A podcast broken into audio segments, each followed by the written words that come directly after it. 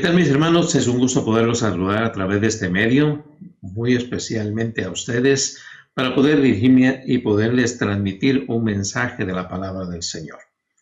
Hoy quiero tocar un tema muy especial y está basado en el libro de Habacuc, capítulo 3, versos 16 al 19.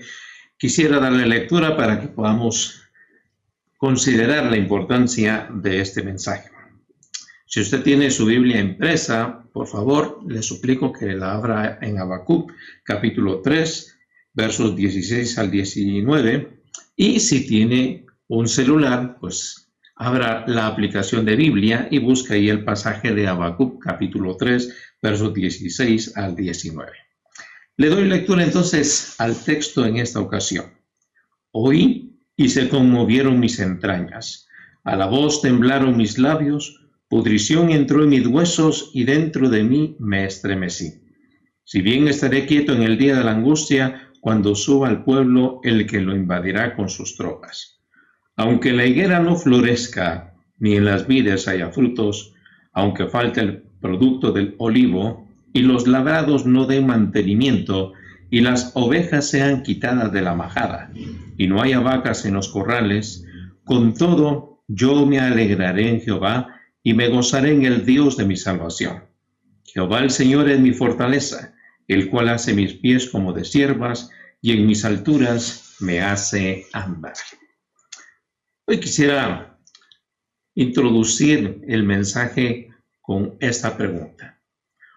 ¿Cómo se sentiría usted o cómo nos sentiríamos nosotros y qué actitud tomaríamos si en un momento dado Dios se dirigiera a nosotros y nos diera un mensaje que le tendríamos que trasladar a nuestra nación, a, nuestra, a nuestro país. Pero dicho mensaje lo único que incluirá o incluye, diremos directamente, es situaciones difíciles, que vendrá otra nación, va a invadirnos y todo, todo va a ser mal.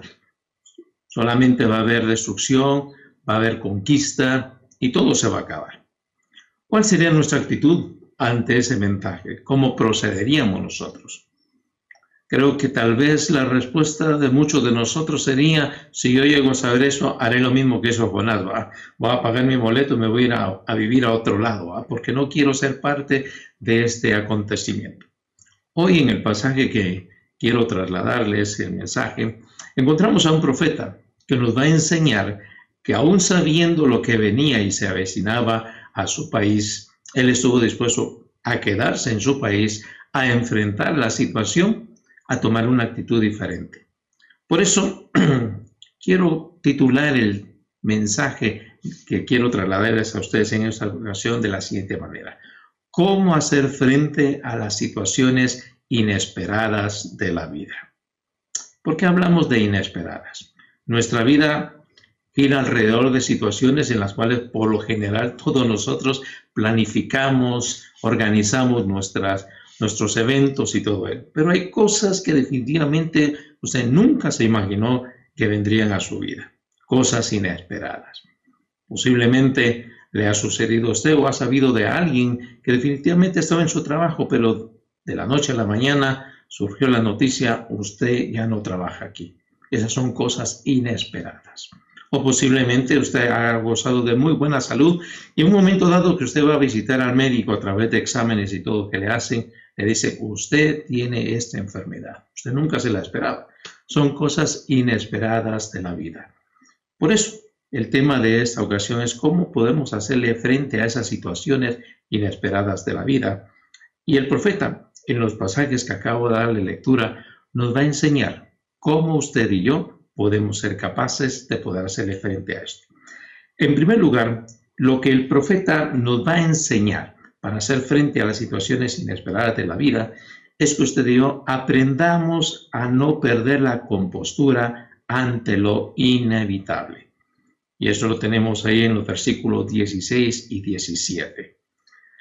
Hace unos días pudimos escuchar las nuevas restricciones dadas por el presidente. Hace mucho que consideró él que el toque de queda fuese un poquito más estricto empezando por el día viernes, sábado y domingo, y que los únicos lugares que iban a estar disponibles para abrir solamente estarían en el horario de 8 a 11 de la mañana. Después de ese horario, todo tenía que estar cerrado. Se prohibió la locomoción de vehículos de cuatro ruedas y de dos ruedas. En fin, todo era una situación inesperada para muchos.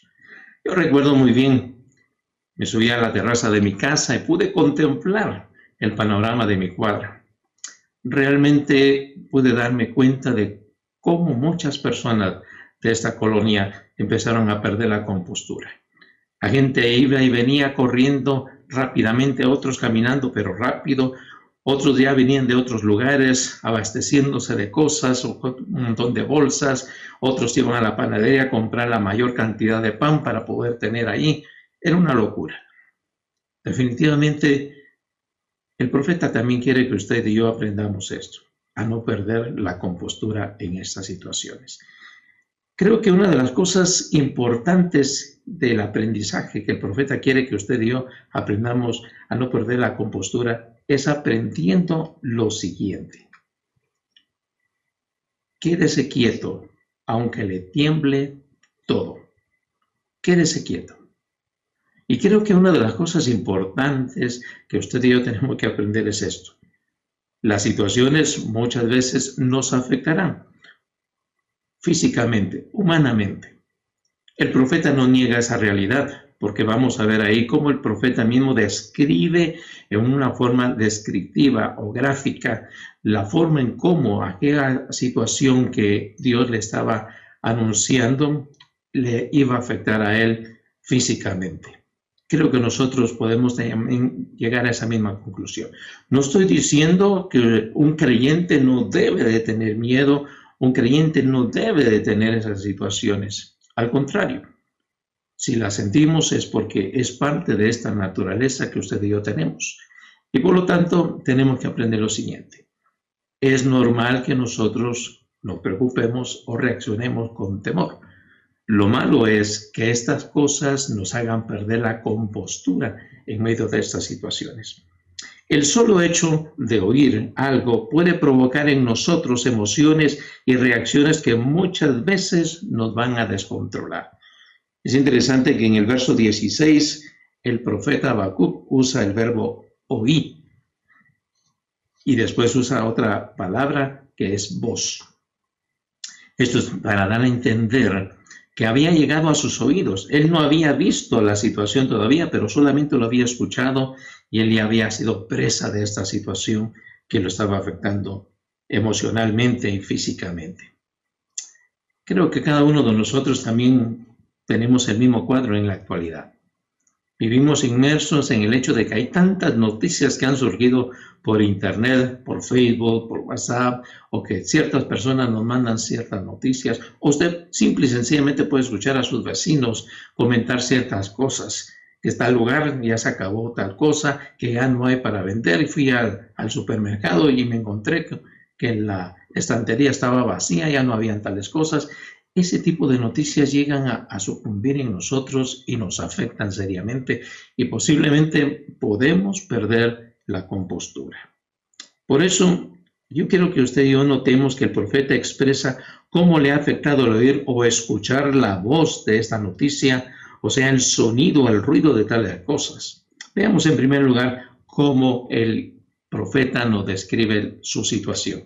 Lo primero que él menciona en el versículo es, se conmovieron mis entrañas. La palabra conmovieron significa temblar con cualquier emoción violenta, especialmente por miedo o por temor. Y usa una acción verbal bastante interesante. Es el modo imperfecto. Esta acción verbal expresa un hábito o costumbre de reaccionar. En otras palabras, él como humano siempre ha reaccionado ante estas cosas de esta misma manera. Y creo que usted y yo también hemos reaccionado de la misma manera. Nosotros nunca nos imaginamos que iban a venir este tipo de situaciones a nuestro país. Recuerdo que simplemente escuchamos que allá por China empezó esta situación del virus y simplemente lo veíamos como una noticia internacional. Pero cuando poco a poco fuimos oyendo las noticias de cómo se iba propagando esta situación y que ya llegó a nuestro país, pues las cosas empezaron a, a verse un poquito diferente de simplemente oír una noticia. Hoy usted y yo podemos experimentar lo mismo que el profeta. Y esto que el profeta está diciendo es para expresar lo inquietante que fue para él tal noticia. Todo su ser se estremeció. Y creo que usted y yo estamos experimentando la misma situación. Se, conmovieron nuestras entrañas al oír tal noticia. Por eso, aprendamos también lo siguiente. Aunque todo, todo esté como esté, y aunque todo le tiemble, quédese quieto no pierda la compostura. La otra expresión que usa el mismo profeta es temblaron mis labios. El verbo temblar que usa aquí el profeta significa mediante la idea de vibración, tintinear, traquetear juntos, como las orejas a los enrevesantes de vergüenza o los dientes al castañar por miedo. Y eso me trae a mí en la figura, tal vez usted se acordará, o lo ha visto con sus propios hijos o lo experimentó usted cuando era niño. Cuando nosotros nos bañaban en tiempo de frío y había que bañarse con agua fría y salíamos de ese baño, salíamos temblando totalmente. Y cuando empezábamos a hablar nos empezaba a temblar la quijada. ¿va? Esa era la misma expresión que el mismo profeta está teniendo en esta situación. Era tan intensa la noticia que del miedo a lo anunciado todo su ser se convirtió en una masa tambaleante y temblorosa. Así reaccionó el profeta ante lo anunciado por Dios, que vendrían los caldeos, vendrían los babilonios y iban a conquistar Judá. Otra de las expresiones que usa el profeta es pudrición entró en mis huesos.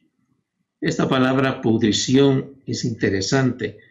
Indica decaer por caries, carcoma. Es interesante que la expresión que usa el mismo profeta de decaer por caries implica que en cierto momento tal vez usted ha tenido una su carie y de repente siente usted un ruidito, algo le tronó de la caries porque ya está propensa a quebrarse. Pero la palabra carcoma es una palabra bastante interesante. Es el nombre que se le aplica a diversas especies de insectos muy pequeños y de color oscuro, cuyas larvas roen y taladran la madera, produciendo a veces un ruido perceptible. Tal vez usted ha oído un poquito esto cuando la polilla entra en la madera y tal vez usted está viendo televisión, pero allá a lo lejos usted puede oír un ruidito, que algo está carcomiéndose y es la polilla. Esta es la idea que presenta el profeta de esta situación. Cuando la noticia le llegó a él y él supo lo que iba a suceder e iba a venir a la tierra de Judá, el mismo profeta lo describe de una manera muy interesante. Esta es una descripción muy gráfica para indicar lo terrible de la sensación que le causa al profeta al oír tales cosas, que hasta podía sentir crujir sus huesos, que tronaban de lo angustioso del asunto. Creo que cada uno de nosotros podemos darnos cuenta entonces de que el profeta está siendo muy descriptivo con su situación. No quiere dejar nada oculto para comunicar su mensaje al hecho de decir que no ha venido ya la situación y yo solamente con oír esto ya todo mi ser empieza a tener problemas. Otra cosa interesante que el profeta describe es el hecho que dentro de mí me estremecía. Esto es algo muy interesante porque incluso su inquietud llegó a sentirlo hasta en lo más profundo de su ser interior. Note usted que ahora dice dentro de mí, después de haber hablado de su aspecto humano como persona, ahora quiere entrar hasta lo más dentro de su ser. Mire hasta dónde ahora la, la noticia le ha afectado dentro de sí mismo. La palabra estremecí que se utiliza aquí es la misma que anteriormente ha utilizado para hablar de se conmovieron mis entrañas, de ese temblor.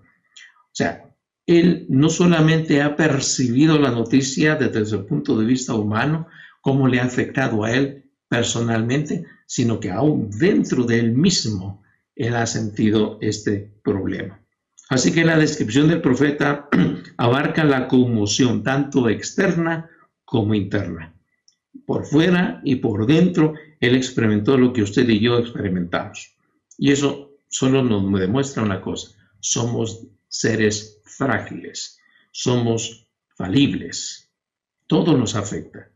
Y por lo tanto, el mismo profeta no quiere dejar escondido realmente sus sentimientos, sus emociones.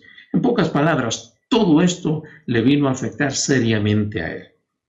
Y por lo tanto, él quiere que estos temores y terrores que a nosotros también nos ha golpeado, nosotros también podamos aprender la gran diferencia. Por eso, aprendamos a estarnos quietos, aunque todo nos tiemble.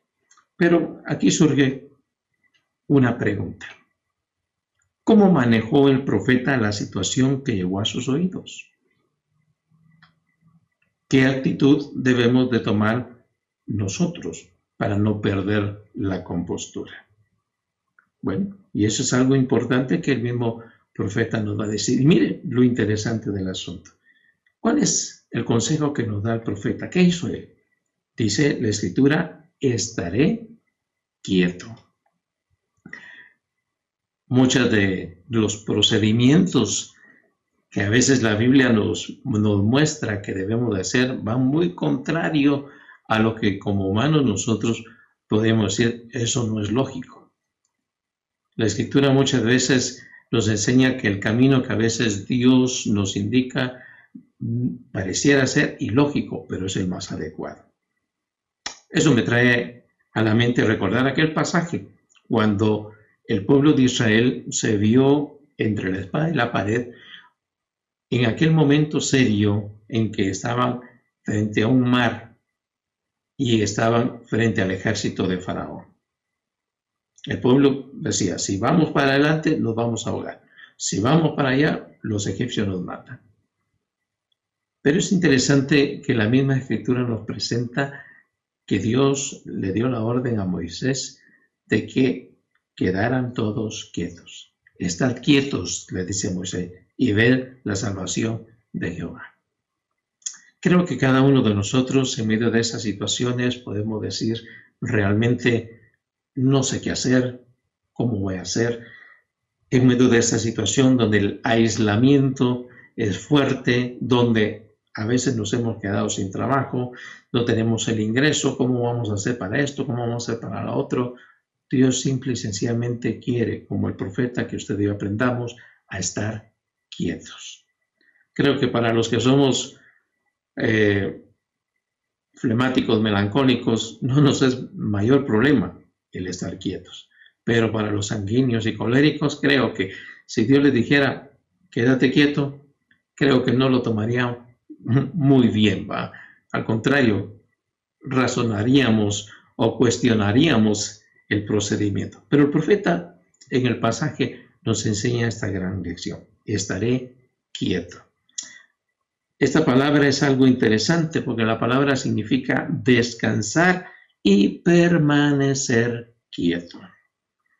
Hay dos razones para esta actitud y creo que nosotros podemos considerarlas desde el punto de vista humano y ver que realmente eh, el profeta está queriéndonos dar una gran lección para la vida.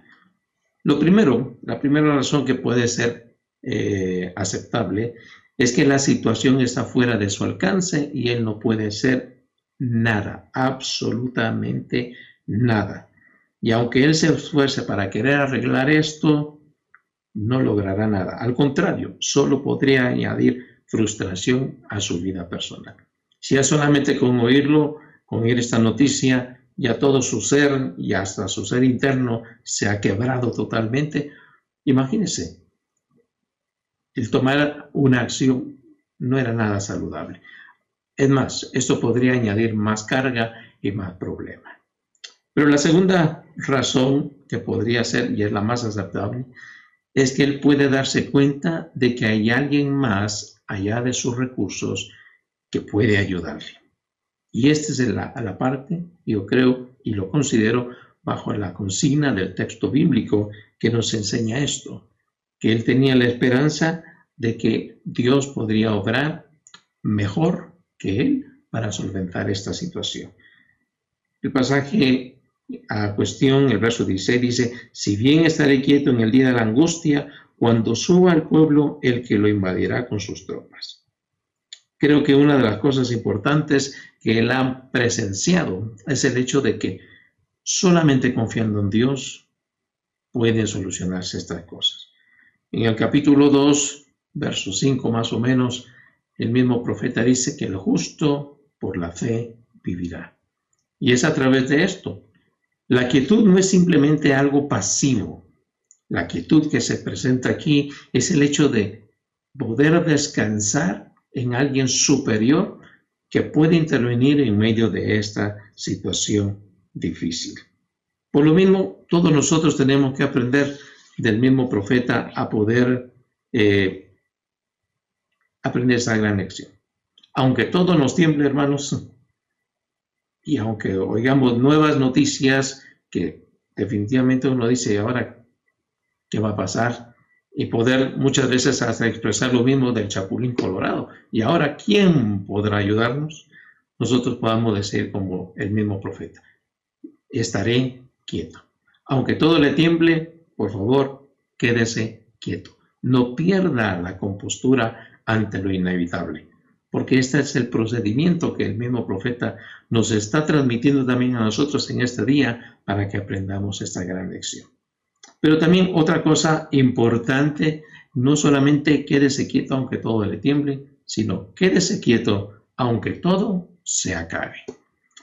Ya en el versículo 17 el profeta menciona esta palabra, el aunque, describe el hecho de que no solamente la conmoción ha afectado su ser o su persona, sino que incluso dice, vinieran estas cosas más adelante, yo permaneceré con la actitud correcta.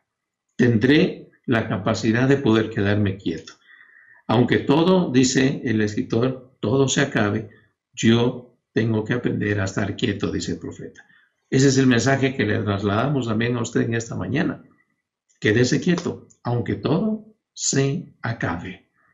La escritura está llena de tantas historias bíblicas de personajes en los cuales se puede contemplar esta misma situación. Allá en Primero de Reyes, capítulo 17, se nos describe al profeta Elías que es enviado o aquel profeta es enviado con una viuda. Esta viuda no tiene absolutamente nada, solo un poco de masa para poder hacer sus dos hijos y morirse. Pero es interesante que Dios manda al profeta a ese lugar con esta viuda. ¿Para qué? Porque yo he dado orden para que ahí te sostengan. ¿Cómo llegar a un lugar donde Dios lo envía, donde casi no hay nada? Y es que es parte de lo que Dios está tratando con nosotros también el día de hoy. Aprendamos a ser muy dependientes de Él. Platicaba con mi esposa que a raíz de todo esto me ha hecho reflexionar. Y creo que Dios no solamente ha permitido que esta situación viniera a tal magnitud, sino que ha venido para que el día de hoy nosotros realmente podamos evidenciar lo genuino de que es depender totalmente de Dios. Cuando esto no había venido a nuestro país, nosotros decíamos con certeza, sí, yo dependo de Dios. Pero hoy que todas las cosas realmente están como están, el aislamiento, hay que quedarse en casa, lo de la tercera edad no pueden salir, definitivamente a veces esa convicción de depender de Dios es ahora cuando se va a ver en realidad quién es quién. Y Dios está trabajando en nosotros para que en medio de la situación difícil aprendamos a confiar en Él. Veo lo interesante que el mismo profeta presenta en esta ocasión, aunque todo se acabe. Los productos básicos para la supervivencia de un país. Es interesante que en el versículo 17 el profeta habla del vino, habla de los higos, ovejas, vacas, inclusive de los labrados que inclusive habla del, aceite de olivo. Esto me llama mucho la atención porque en toda esta mención de, artículos que menciona aquí, Aquí están incluidos todos los aspectos importantes para la supervivencia de un país.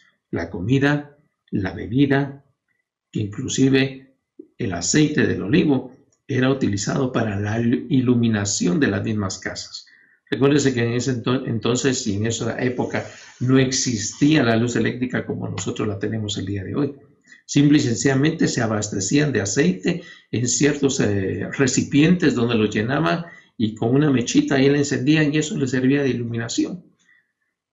Es interesante que dice el profeta, todo eso se va a acabar. En otras palabras, no va a haber ni para beber, no va a haber para comer, ni siquiera para iluminar nuestras casas. ¿No le suena muy parecido a esta situación que usted el día de hoy estamos teniendo? Donde se escasea todo, donde realmente todo se está minimizando y la pregunta siempre es cómo vamos a hacer frente la próxima semana, cómo vamos a enfrentar esto el próximo mes. Uno oye las noticias y esto va creciendo cada vez más y cada vez más, se va cada mes, ya se fue un mes y viene otro mes y seguimos con las restricciones, con las medidas de seguridad y el asunto está de cómo le vamos, vamos a hacer para comer y todo esto. Yo recuerdo las palabras de Cristo en Mateo capítulo 6, verso 33. Mas buscad primeramente el reino de Dios y su justicia, y todas estas cosas os serán añadidas. Dios está trabajando con usted y conmigo. ¿Por qué? Porque está permitiendo que usted y yo experimentemos el temblor en todo nuestro ser a raíz de estas noticias. Pero también Dios está permitiendo que usted y yo experimentemos que todo se está acabando. ¿Sabe por qué? Porque Dios es el Dios que está dispuesto a proveernos en medio de estas situaciones difíciles. Si usted es hija, tenga la certeza que Dios está cuidando de usted y de mí. Por esa misma razón, ante esas situaciones que vienen a nuestra vida, el primer punto que el profeta nos ha mencionado para poder hacer frente a las situaciones inesperadas de la vida es no perder la compostura. ¿Cómo no la vamos a perder? Bueno, quédese quieto aunque todo le tiemble y quédese quieto aunque todo se acabe. Segundo punto que el profeta nos va a enseñar en esta ocasión es el hecho de que usted y yo podamos ser personas que podamos aprender a tener una actitud correcta con Dios. Ya nos ha enseñado que no perdamos la compostura. Ahora quiere el profeta que usted y yo aprendamos a tener una actitud correcta con Dios. Y es interesante, porque en el versículo 18 y 19 el profeta va a decirlo en una forma poética muy especial para que nosotros aprendamos también a tener la misma confianza que Él está depositando en Dios. Mire, ¿cuál es la actitud correcta que usted y yo tenemos que tener ante esto? Alégrese ante Dios. Una vez más, el profeta nos vuelve a tocar las fibras internas, porque anteriormente acuérdese que él ha dicho, quédese quieto. Y eso, ¿cómo vamos a quedarnos quietos? Hay que hacer algo para solventar esta situación. No, quédate quieto, dice.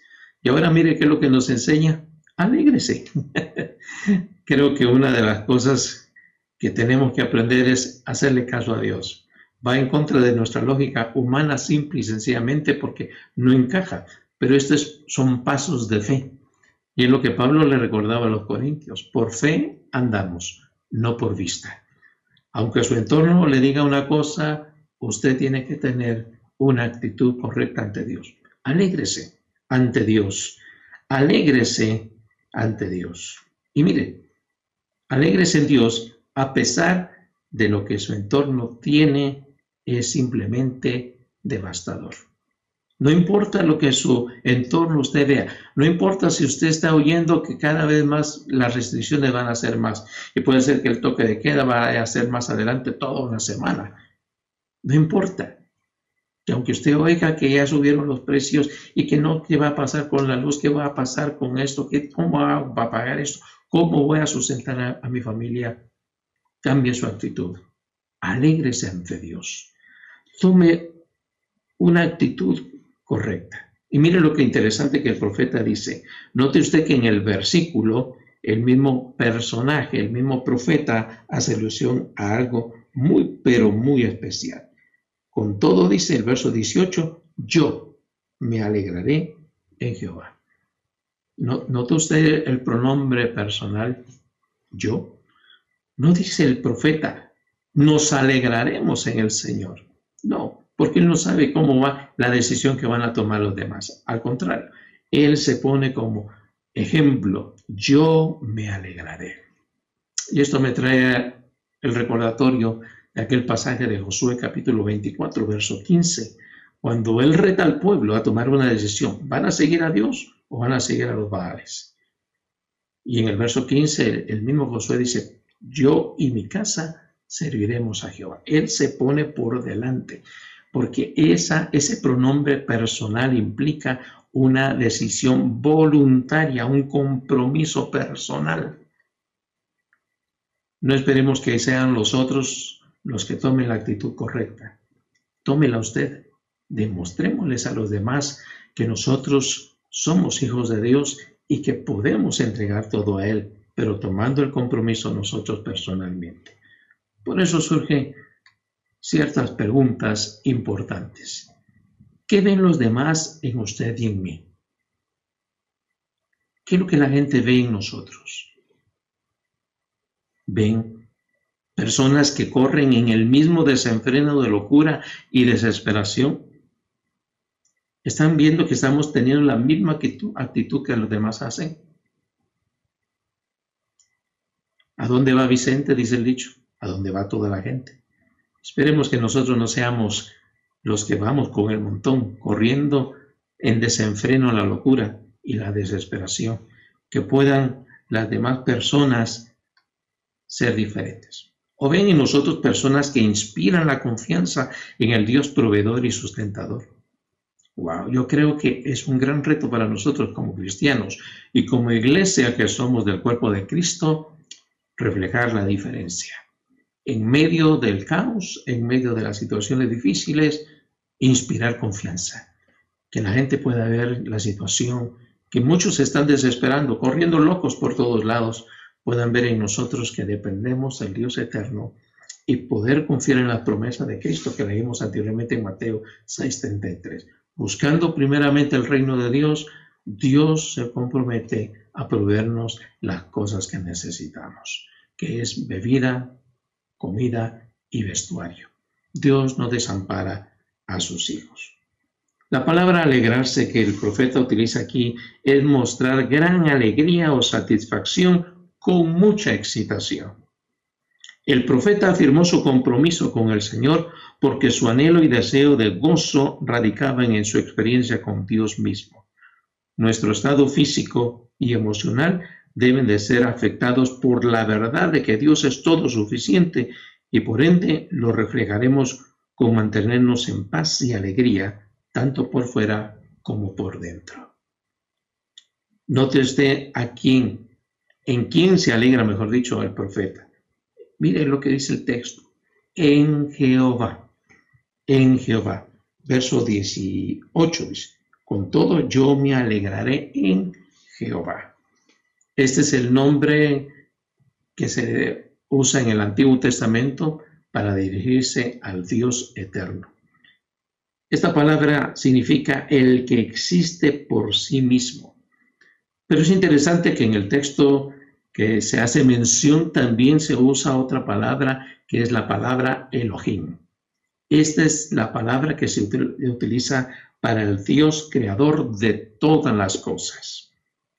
En otras palabras, esta palabrita Elohim, que es un término que se usaba en el Antiguo Testamento para forma general como término para dioses ya sea paganos o el Dios real, pero los, judíos y los hebreos lo utilizaron para describir al único Dios verdadero, pero con el énfasis del Dios creador, es para recordarnos a nosotros el Génesis. Y cómo todo al inicio, al principio, todo era un caos y cómo Él volvió lo desordenado en orden y lo vacío en habitado, que creó todo y le dio el sustento al hombre. Este Dios, dice el profeta, que hizo todo y proveyó todo en la creación, es en el que me alegraré, consciente de que le suplirá todo cuanto necesite, aunque haya caos, en su tiempo Él y a su tiempo Él pondrá orden.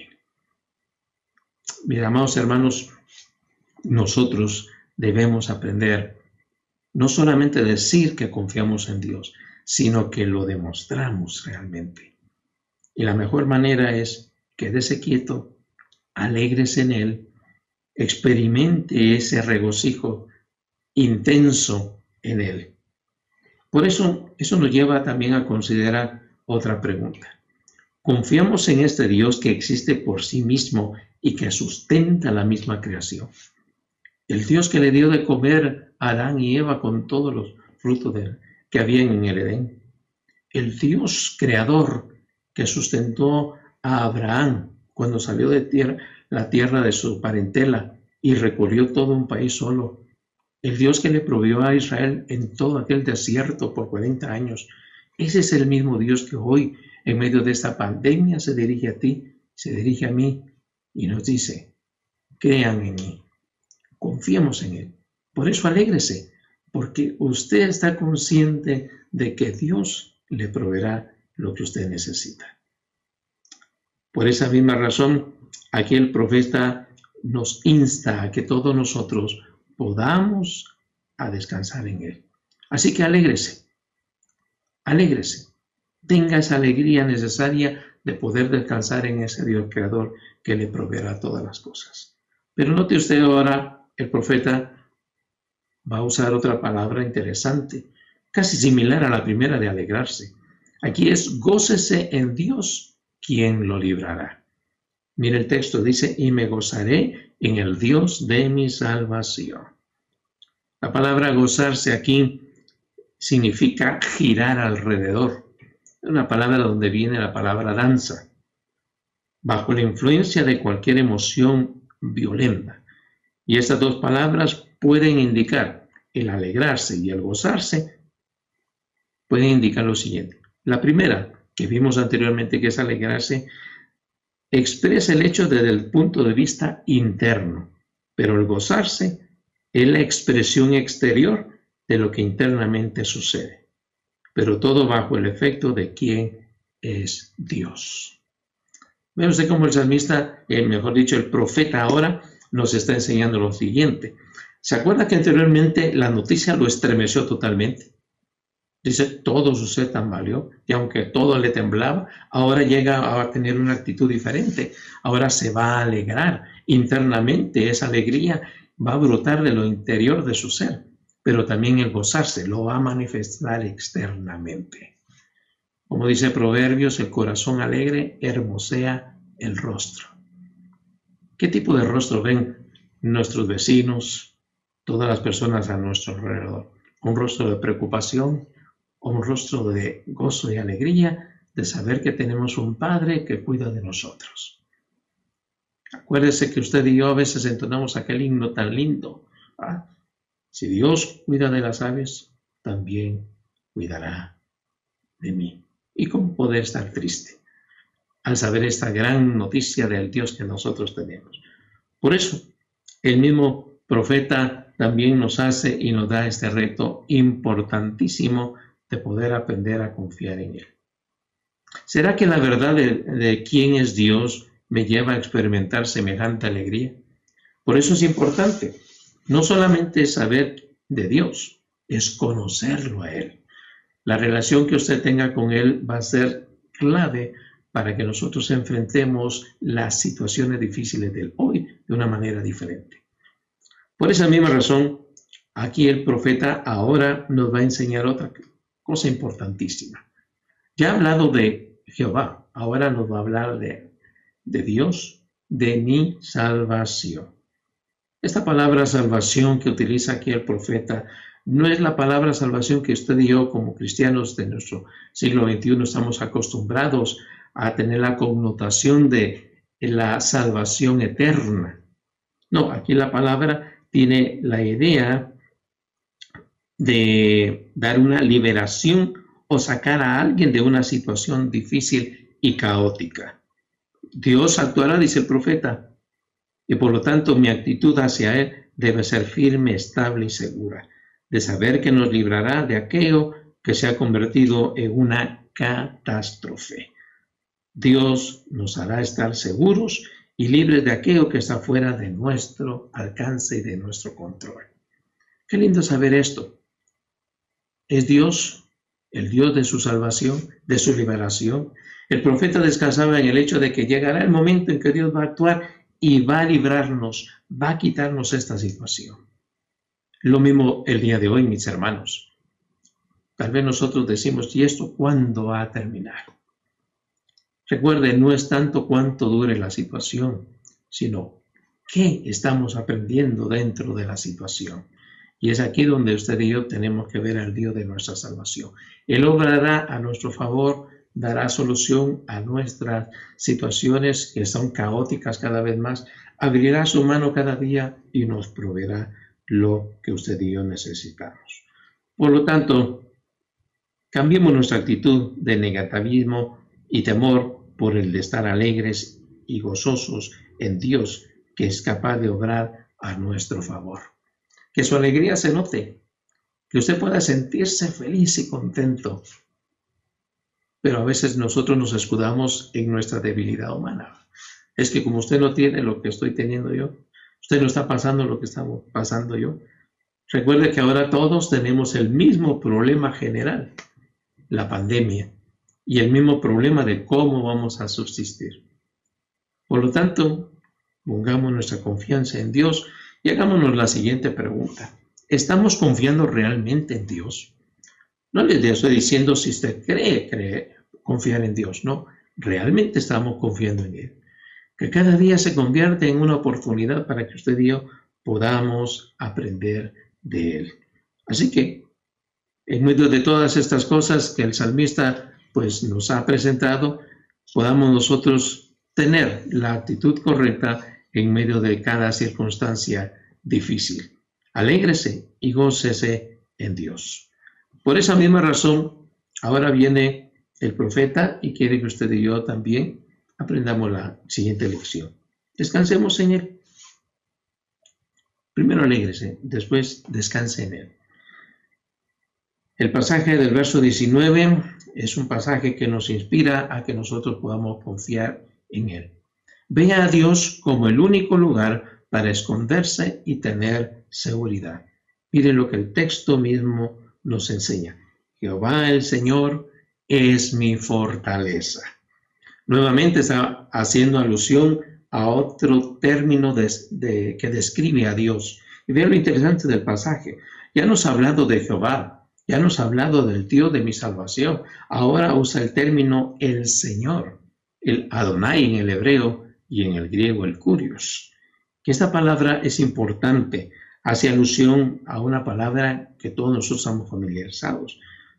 La palabra Señor significa amo, dueño, patrón, jefe, el que gobierna, el que es controlador de todas las cosas. Es un término para describir a aquel que está como dueño y gobernante de todo. En otras palabras, nada escapa de su control, ni nada lo agarra por sorpresa y como dueño obrará poderosamente retomando su lugar de jefe y dueño.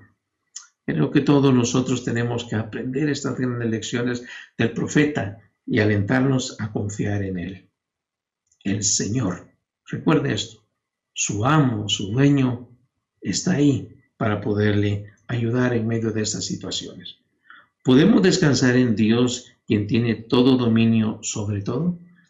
Cuando usted ve a Dios como el dueño absoluto de todo y como el Salmo 24 lo dice, de Jehová es la tierra y su plenitud, el mundo y todos los que en él habitan. Todo está bajo su control, bajo su dominio total. Su amo está pendiente de usted, mi hermano, hermana, y por lo tanto nunca nos va a abandonar. Por eso el reto que nosotros tenemos el día de hoy es que nosotros podamos tener la certeza de quién es Él. Antes de la conclusión, quiero hacer mención de esta expresión del mismo profeta, el cual hace andar mis pies como siervas. Esta es una forma gráfica del profeta, una, una figura de lenguaje que él utiliza así como el agarre firme que tienen los siervos o los venados en las alturas escarpadas de los montes, de los picos. La fe del profeta, dice, en el Señor le permitió resistir sin resbalar todas las penalidades de la invasión inminente. Así como estos animalitos que suben a estos peñascos y se agarran firmemente porque sus pezuñas les permiten estar bien aferrados a esas piedras para no caerse. Asimismo el, el profeta se ve a sí mismo dice, así voy a estar yo agarrado de mi Dios, que me va a ser capaz de darme a mí esa capacidad. Por eso el término fortaleza que utiliza aquí el profeta es para describir el hecho de que Dios nos va a hacer aptos, capaces para enfrentar las situaciones que vienen por delante. Esa es la idea de fortaleza. No solamente que va a dar vigor, sino que nos va a hacer aptos y capaces para poder enfrentar lo que viene más adelante. Dios es el Dios de todas las cosas, mi hermano y hermana. Adelante, confiemos en Él y como conclusión a este mensaje en esta ocasión, quiero hacer ese recordatorio. Hagamos frente a las situaciones inesperadas de la vida, evitando perder la compostura y teniendo una actitud correcta con Dios.